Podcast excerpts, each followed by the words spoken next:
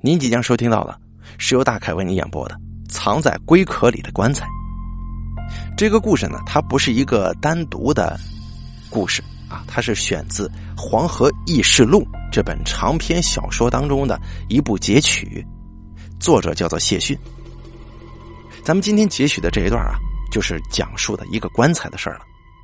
呃，这故事的人名当中呢，这个可能有一些陌生吧，所以说大家呢不用不用太在乎这个渊源什么的，咱们就当一个独立的短篇故事来听一听就可以了。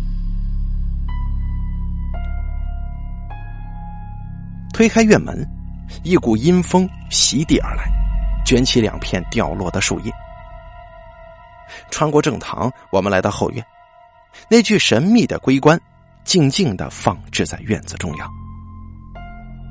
我跟古木迪戴上无菌手套，各自拿着一把考古专用的清理刷，走上前去。那具龟棺材的长度将近有两米，高约一米，棺盖跟棺底分别覆盖着两块八仙桌那么大的龟甲，一具黑色的棺材藏匿在其中，显得死气沉沉的。整具龟棺的外形就像是一块巨大的蛤蜊。看上去特别怪异。不可思议的是，这具棺材在水中浸泡了那么多年，竟然没有丝毫的腐烂。我让爷爷打来一盆清水，然后往清水当中倒入了一些化学液体，那盆清水很快就变成了冰蓝色。我们用刷子蘸着冰蓝色的混合液，小心翼翼的去刷龟甲表面的水草跟淤泥。院子里静悄悄的，外面的草丛偶尔会传来几声虫鸣，更添寂静之感。太阳炙烤着我们的后背，汗水顺着脸颊一颗一颗的往下滴落。在我跟古木迪共同的努力之下，覆盖在棺盖表面的那块龟甲终于露出了它原本的面目。令我们感到惊诧的是。这块八仙桌大的龟甲，并不是由数块小龟甲拼合而成，它根本就是一个整体，一块完整无缺的巨大龟甲。在阳光的照射之下，这龟甲的表面泛起幽幽的青色光芒，就像是那已经逝去的古老时光。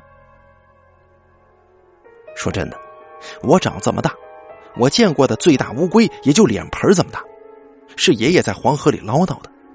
不过后来爷爷把那只龟给放生了。他说，那只龟在黄河里至少活了上百年，早已成了精，是灵兽啊，不能伤害，要不然会走背运的。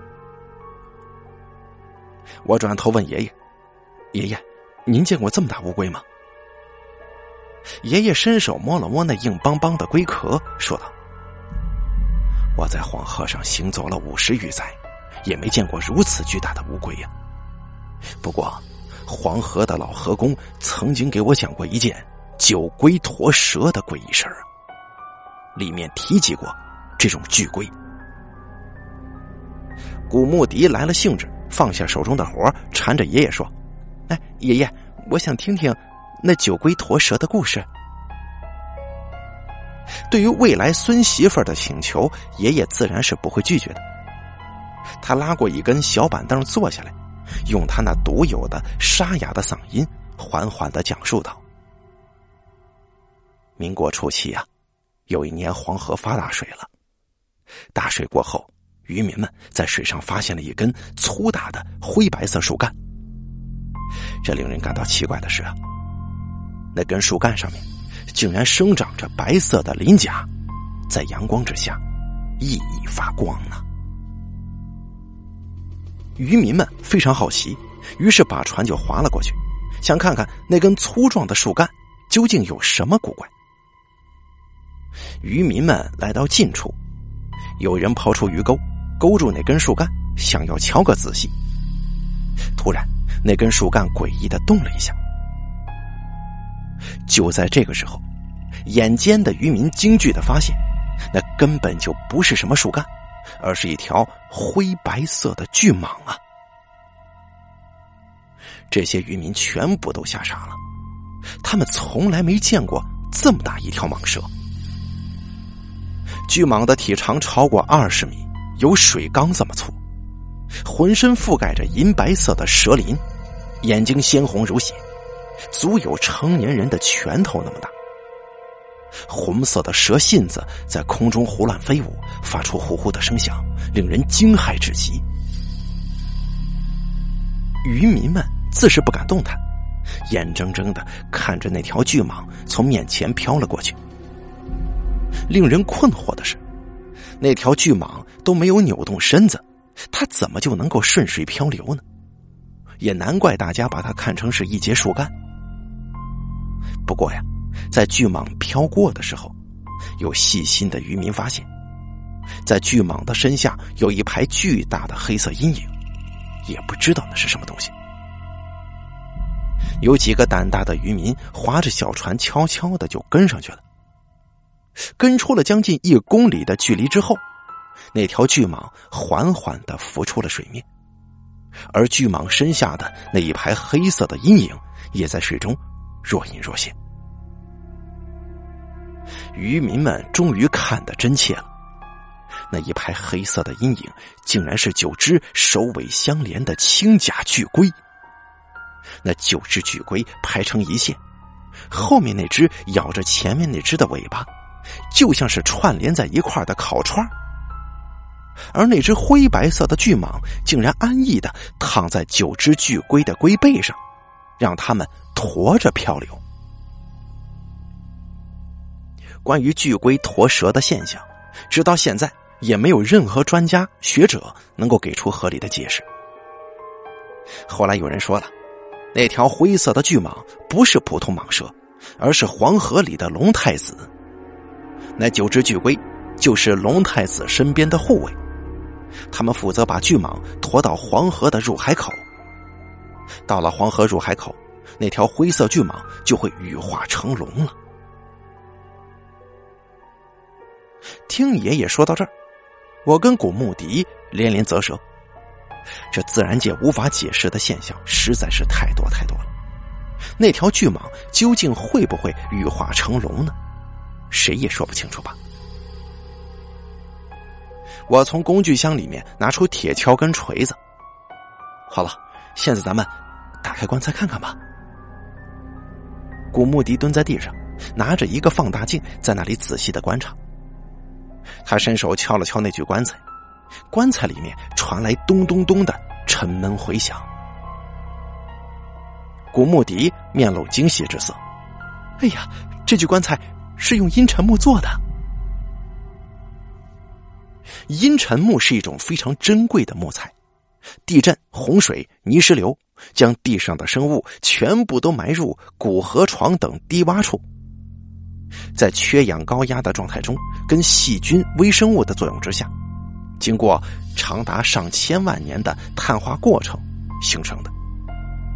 同时具备古木的古雅，还有石头的神韵，有东方神木，还有植物木乃伊之称。用阴沉木打造的棺材，既能防潮，又能防腐，还能防虫呢。再加上其本身价值珍贵。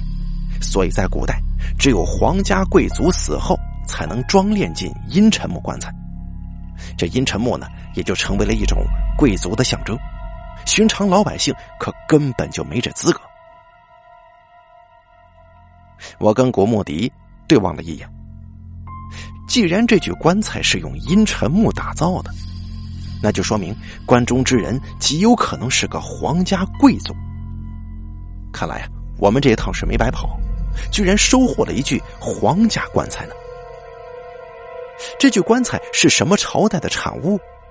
棺中之人又究竟是谁？这些都要等到开棺之后再做定论。我拿着锤子走了一圈，也没有发现可以下手的缝隙。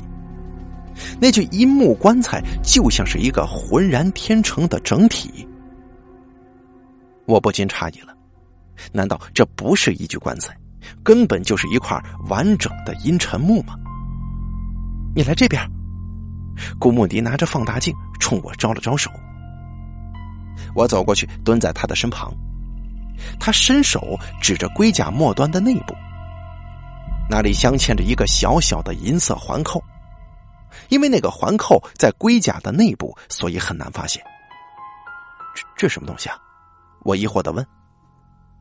古穆迪说：“这就像是一个小小的机关了，我来拉动一下试试。”哎，你你小心点哎呀，你怎么变得婆婆妈妈的？闪一边去，看我的！古穆迪挽起袖子，伸出手指勾住那个环扣，用力往外一拉。静默了两秒钟之后，就听见咔咔咔的古怪声响从棺材里面传出来了。我拎着锤子站在边上，警惕的看着那具一木棺材。要是从棺材里边钻出什么邪乎物件，我一锤子就给他毙了。哎呀，快看呐！古穆迪欣喜的叫了起来。只见一具抽屉式样的内棺从棺材中央缓缓的滑了出来。我瞪大眼睛，惊讶的张大了嘴巴。这具阴木棺材的设计简直就是巧夺天工啊！阴木棺材里面镶嵌着一具内棺，棺材里面安装着机括。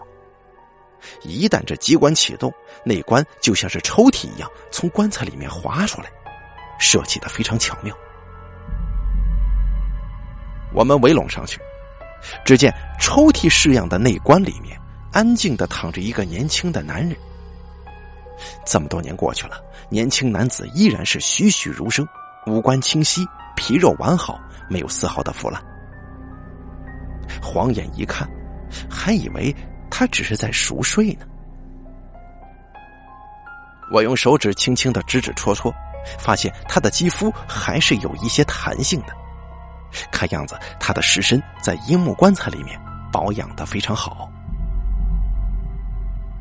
这个年轻的男子脸型狭长，鼻梁坚挺，眼目深邃，头戴刺猬钢盔，身披黑色铠甲，右手紧紧的握着一把弯弯的冷月刀。纵然他在棺材里沉睡了上千年，但我们仍然能够感觉到他身上所散发出的那种浓烈的杀气。我微微一愣。这具古尸的形象跟我们想象当中的有些出入。我们原本以为关中之人必然是穿龙戴凤的皇亲国戚，但是却没想到只是一个手拿兵器的武士。我说道：“从他的衣着打扮来看，此人生前呢应该是一个武士，估计绝对不是一般的武士，要不然怎么能够享受这种阴木棺材的皇族待遇呢？”古莫迪点点头说：“他的模样跟中原人有着明显差异，我觉得跟西域人种比较接近。”我们戴着无菌手套，在古尸的身上从头到脚摸了一通，竟然没有发现一件陪葬品，这可是大大出乎了我们的意料。古莫迪向我提议道：“咱们把古尸翻个身子看看吧。”我点头表示同意。因为有些古人在下葬的时候喜欢把宝贝压在身子底下。爷爷找来一锅草席，我跟古穆迪小心翼翼的将古尸抬出内棺，平置在草席上，然后帮他翻了个身。我跟古穆迪心有默契的分工合作，我伸手去摸棺材底儿，古穆迪则是伸手去摸古尸的后背。但是，令我极其失望的是，棺材底部空荡荡的，什么也没有。就在这个时候，古穆迪大声招呼我过去。我心中一喜，怎么了？发现陪葬品了吗？没有。古穆迪摇了摇头说：“他的身上没有半件藏品呢。”哎呀，我重重的叹了口气说：“没有陪葬品的话，这很难推测古尸的年代呀。”不过也不是完全没有发现。古穆迪将古尸背上的铠甲往下拉了半寸，然后伸手指着古尸的后颈窝，说道：“你看这儿。”我凑过去定睛一看，只见古尸的后颈窝处有一个刺青图案，那是一只栩栩如生的眼球，就像是一只活生生长在后背上的眼睛。这眼瞳的诡异，是来自于青绿色，瞳孔里面还隐隐透出一道阴寒刻骨的目光呢，令我没来由的打了个寒颤。我不敢再去看那个眼球刺青，扭头问古墓迪：“你知道什么民族的人有眼球崇拜或者眼球图腾吗？”古墓迪摇了摇头说：“在我的大脑存储知识库里面，还真找不出有关于眼球刺青的记载。如果连古墓迪都不知道的事儿，那么这事儿啊，想必非常棘手了。”我掏出手机，对着那具古尸连续拍了好几张照片，然后传给叶教授，希望博学多识的叶教授能够找到答案。忙活了半天也没有找到更有用的物证，我们只好暂时把这具古尸重新放回棺材，等到叶教授那边有了回信，再做记忆。乡下的夜晚静悄悄的，万籁俱寂。听不见任何声音，困意袭上脑袋，我就昏昏沉沉的睡了过去。就在我半梦半醒的时候，我隐约听见了一阵奇怪的声响。这刚开始的时候啊，我还以为是古墓迪在磨牙呢，但是后来那声音越来越清晰，这不太像是磨牙的声音呢。我刚想张嘴问古墓迪：“你深更半夜搞什么名堂？”但古墓迪却抢先一步对我说：“你小子搞什么呢？搞得咚咚咚的，难听死了！”喂，我还以为是你弄出来的声音呢。我大感冤枉，神经病吧？难道不是你吗？真的不是我？怎么也不是你啊？当然不是我了，我都快睡着了。啊？哎，嘘。我做了一个噤声的手势，趴在窗台边上，凝神静听。半晌之后，我回头对古墓迪说：“我听这声音呢，好像是从老屋那边传过来的。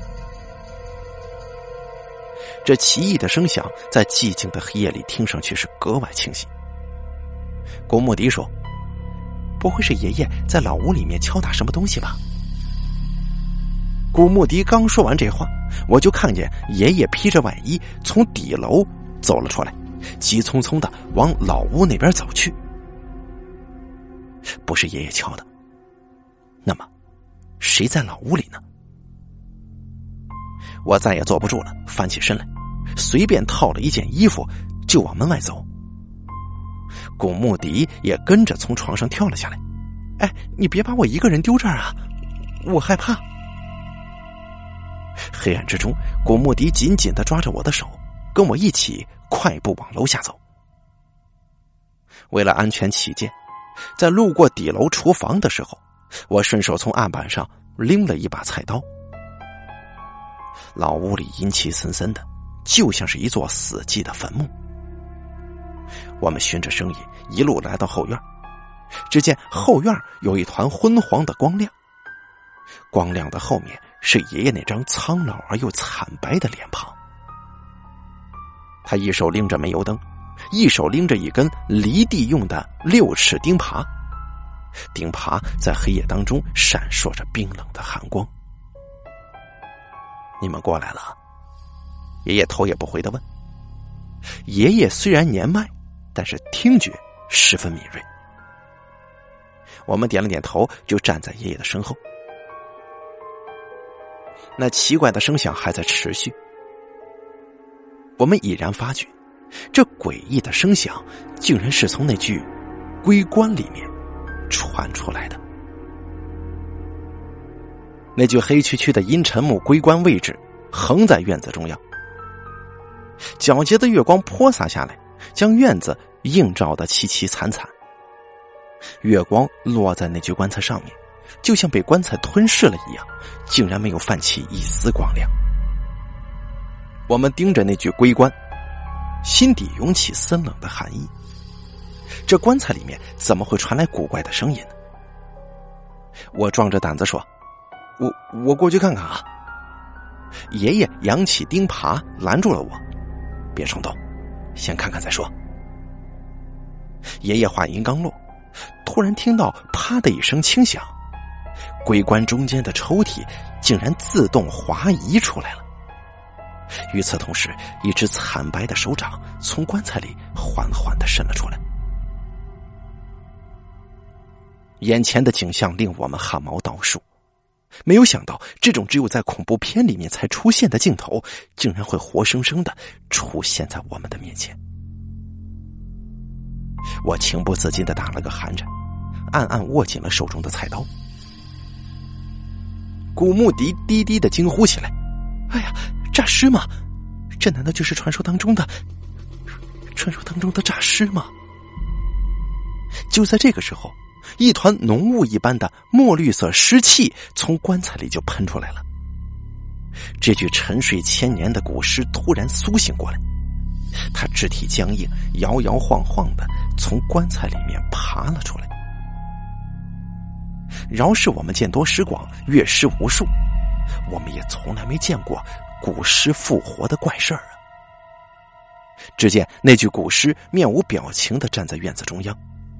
他手里那把冷月刀闪烁着摄人的寒光，我们忍不住倒吸了一口凉气。虽然隔着七八米的距离，但是我们依然能够清晰的感觉到古尸身上所散发出的浓浓杀气，仿佛伫立在我们眼前的根本不是一具古尸，而是一个活生生的人，一个武技高强。满脸肃杀的西域武士。这些年，我跟着叶教授走南闯北，进入过那么多的古墓，跟那么多的尸体打过交道，我从来就没有害怕过。但是我不得不承认，这次我确实感到害怕了。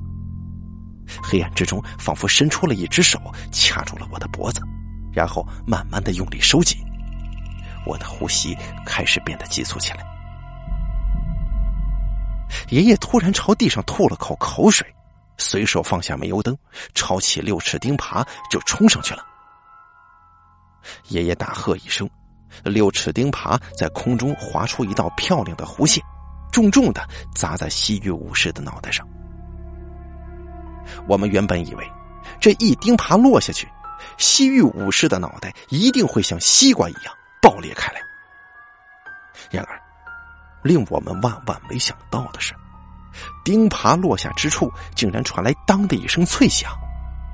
西域武士的脑袋上飞溅起一团火花，六尺钉耙被震得反弹回去，连爷爷也连退三步。古墓迪惊声呼喊：“我的乖乖，这家伙不会是钢铁侠吧？”事已至此，我也顾不了那么多了。我心中只有一个念头：不管这个西域武士有多么可怕，我都要尽我所能的保护爷爷跟古墓迪。我怒吼一声，拎着菜刀就冲了上去。那种感觉有点像是街头干架的小混混。我三两步冲到西域武士的面前，举起菜刀，对着他就是一顿暴风雨似的乱砍。只听当当声不绝于耳，这个西域武士竟然拥有金刚不坏之身，我这菜刀都砍出豁口了，西域武士的尸身上面竟然没有出现一道伤痕。就在我气喘吁吁的时候，突然看见寒光一闪，那个西域武士竟然挥舞着手中的冷月刀向我斩了过来。我大惊失色，赶忙举起菜刀挡在头顶上。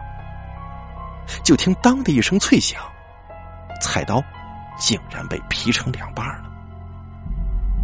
我是心胆俱寒，丢掉菜刀，退到了五米开外的地方。只听刷刷刷的刀锋声响，冷月刀在空中划出一个又一个白色光圈，将爷爷手中的六尺钉耙截成了数段。我焦急的说：“要是现在有黑狗血或者黑驴蹄子的话就好了。”再不成糯米也可以啊。古莫迪说：“你真相信这些东西能够克制尸变吗？”我也不知道啊，不过我现在已经想不出别的办法了。你赶快去厨房，看看厨房里面有没有糯米什么的。古穆迪跺了跺脚，转身就要离开。这个时候，就听爷爷大声喊：“孙媳妇儿，快把里屋桌上的那几张黄符给我拿过来！”古穆迪迅速跑进里屋，不一会儿，他就拿了几张黄符跑了出来。我一看，立马就明白过来了，爷爷是要用定尸符来对付这个西域武士。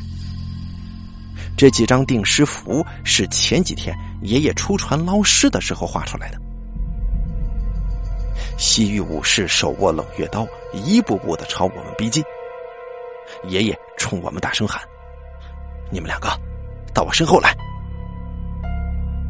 虽然爷爷年事已高，身子也有些佝偻，但在这一刻，我却发现爷爷变得无比高大。等到西域武士距离我们只有不到三米的时候，爷爷突然就冲了上去，啪的一声，将一张定尸符贴在西域武士的脑门正中。谁知道这定尸符竟然对他毫无功效啊！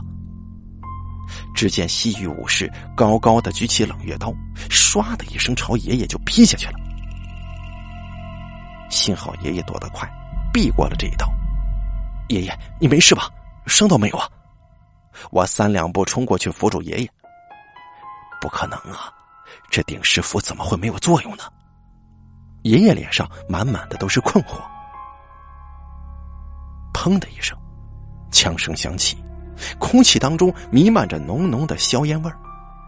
西域武士的脑袋瞬间就爆裂开来，碎裂的头骨四散飞溅，尸身也直挺挺的倒下去了。我扭头一看，只见古穆迪正举着一把锃亮的老猎枪，枪口还在往外冒着青烟呢。古穆迪放下猎枪，擦了擦脸上的汗渍。刚才我去拿黄符的时候，看见墙上挂着这把猎枪呢。爷爷赞许的点了点头，说：“做得好，做得好。”然后他看了一眼地上的死尸，颇有些后悔的说。他奶奶的！我还以为捞起了一个什么老石子宝贝，结果这捞了一个祸害呀！孙媳妇啊，真是对不住，让你受惊了。古穆迪笑了笑：“我可是学考古的，对这些东西也没什么害怕的。”爷爷俯身拎起那盏煤油灯，突然低低的惊呼了一声：“哎，这这是什么东西啊？”只见一条极其古怪的虫子从西域武士碎裂的脑袋当中爬了出来。这是我迄今为止见过的最奇特也是最丑陋的虫子。那条虫子大约有一寸多长，浑身呈现暗红色，看上去就像是一节蠕动的牛肠子。它没有足，以波浪涌动的形式在地上缓缓的爬行。这只怪虫没有明显的五官，它的头部生长着四根柔软的触须，触须平时是合拢在一起的，每当它爬行一步的时候，触须就会张开，露出里面十字形状的嘴巴。它一边爬行，一边从嘴里吐出一股又一股墨绿色的粘稠液体。不过，这墨绿色的液体好像具有可怕的腐蚀性，烧的地面。滋滋作响，我不由自主的蹙紧了眉头。这他妈什么怪虫子？看上去真是恶心死了。爷爷抬起右脚就想踩死那条怪虫，古莫迪赶紧劝阻道：“哎，爷爷，不要！你把虫子踩死了，它体内的腐蚀性液体就会飞溅出来，如果不小心粘在肌肤上的话，那可就麻烦了。”爷爷缩回了脚。有道理啊，那怎么处置这恶心玩意儿啊？古穆迪接过爷爷手中的煤油灯，说：“用火烧吧。”说着，古穆迪举起煤油灯，狠狠的砸向那条怪虫子。煤油灯碎裂开来，里面的煤油全部泼洒在那怪虫身上，火焰顺着煤油快速蔓延，很快就把虫子包围在了火焰中间。这怪虫在火焰里翻滚挣扎，烧得噼啪作响，空气当中飘散着一股带着恶臭的焦味儿。我们捂着鼻子退了开去，直到火焰燃烧殆尽。那条怪虫几乎被烧得灰飞烟灭了。爷爷问道：“这是什么古怪虫子呀？怎么会从古尸的脑袋里面爬出来呢？”对于这个问题，我无从解答，只好把求助的目光投向古穆迪。古穆迪可是出了名的百科全书啊！他既然知道对付虫子的法子，那么他自然也应该知道这怪虫的来历。古穆迪沉吟半晌说：“如果我没有看错的话，这条怪虫很有可能是消失千年之久的西域死亡之虫。西域死亡之虫。”我撇了撇嘴巴，这光听名字就怪吓人的。古墓迪告诉我们说，有关于西域死亡之虫的记载可以追溯到一千多年前，而近些年来。已经很难再次寻觅到死亡之虫的身影。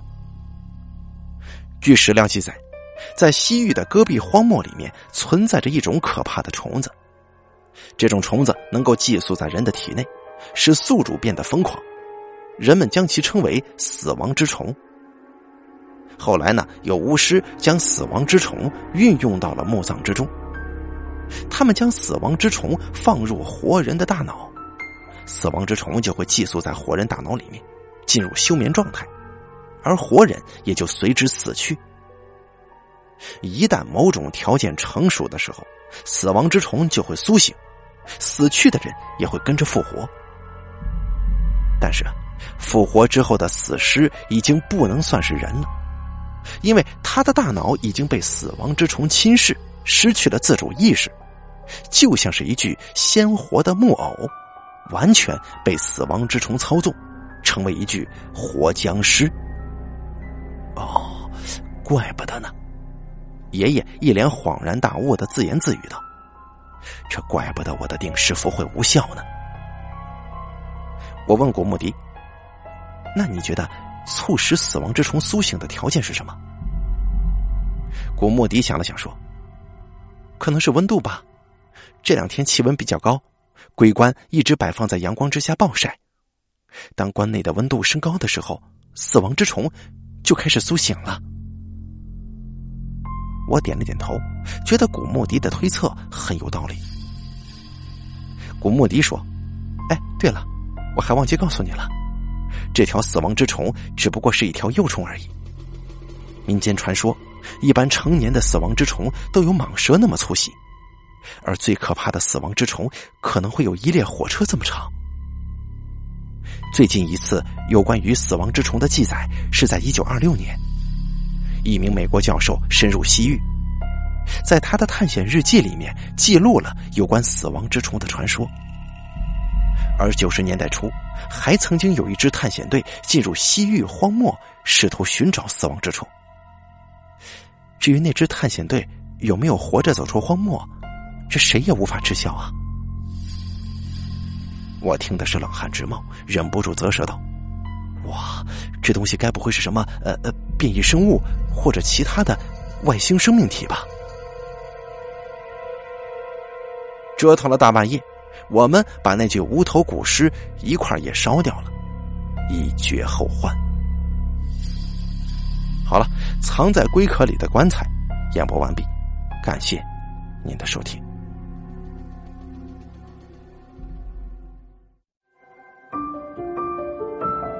本期故事演播完毕。